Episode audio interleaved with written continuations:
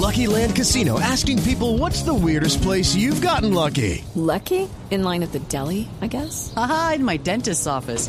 More than once, actually. Do I have to say? Yes, you do. In the car before my kids' PTA meeting. Really? Yes. Excuse me, what's the weirdest place you've gotten lucky? I never win and tell. Well, there you have it. You can get lucky anywhere playing at LuckyLandSlots.com. Play for free right now. Are you feeling lucky? No purchase necessary. Void where prohibited by law. 18 plus. Terms and conditions apply. See website for details. 5 de la tarde, 8 minutos. El niño que nunca ha sido castigado. No, ni yo lo Porque es juicio. No, qué pesar. Porque es Muy juiciosísimo. Cambiemos de tema. Ay, tan lindo. No hablamos del colegio, ¿no? No, Ni de las materias. Ni No, de- no, Ah, señor, no, sí. no, no, Vine a hablar de otras cosas sí, es importante. Pregunte, Juanito. Juanito preguntaba con deseos de saber las cosas que en Colombia no podía comprender. Juanito, si tú quieres puedes preguntarnos ya y al final cada cosa muy clara te quedará.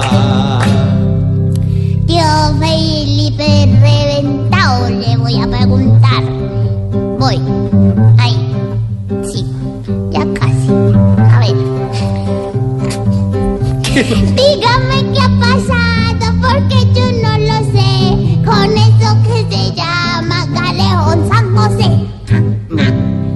Pues Juanito, pregunta usted por el galeón San José. Bueno, recuerde pues que el galeón San José fue hundido en las costas colombianas. Era un galeón que venía de Sudamérica recogiendo oro, lingotes de oro y monedas y dinero acuñado en Lima, que en ese momento, pues acuerde usted, era un virreinato.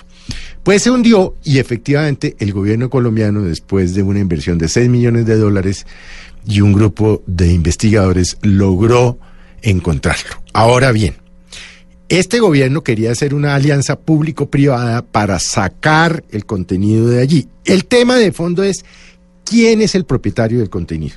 El gobierno colombiano, por supuesto, ha dicho que el contenido es de Colombia porque está en territorio colombiano. No se sabe exactamente las coordenadas, eso digamos es un secreto de Estado. Pero esta mañana el embajador de España en Mañanas Blue dijo que ese galeón, lo que está allí, le pertenece al país cuya bandera tenía el galeón, es decir, España, aunque dijo, ustedes podrían con la ayuda de España hacer un museo eh, en Cartagena o en cualquier otro lado. Lo cierto es que el debate es un debate de qué se hace con el contenido del galeón. Parece que pues es multimillonario. Dice el UNICEF que por ser patrimonio cultural debe exponerse en un museo. Dice el gobierno colombiano que eh, si hay plata y hay lingotes de oro, etcétera, que eso se tiene que materializar, que eso es plata. Entonces, ese es el gran debate. Vamos a ver, Juanito, porque claro, este gobierno ya acabando decidió no seguir con el proceso y este chicharrón que va a generar problemas con España, póngale la firma, lo va a tener que solucionar el presidente electo Iván Duque. Dios mío, señor. Juanito, esperamos que confundido no estés. Mañana te esperamos con preguntas otra vez.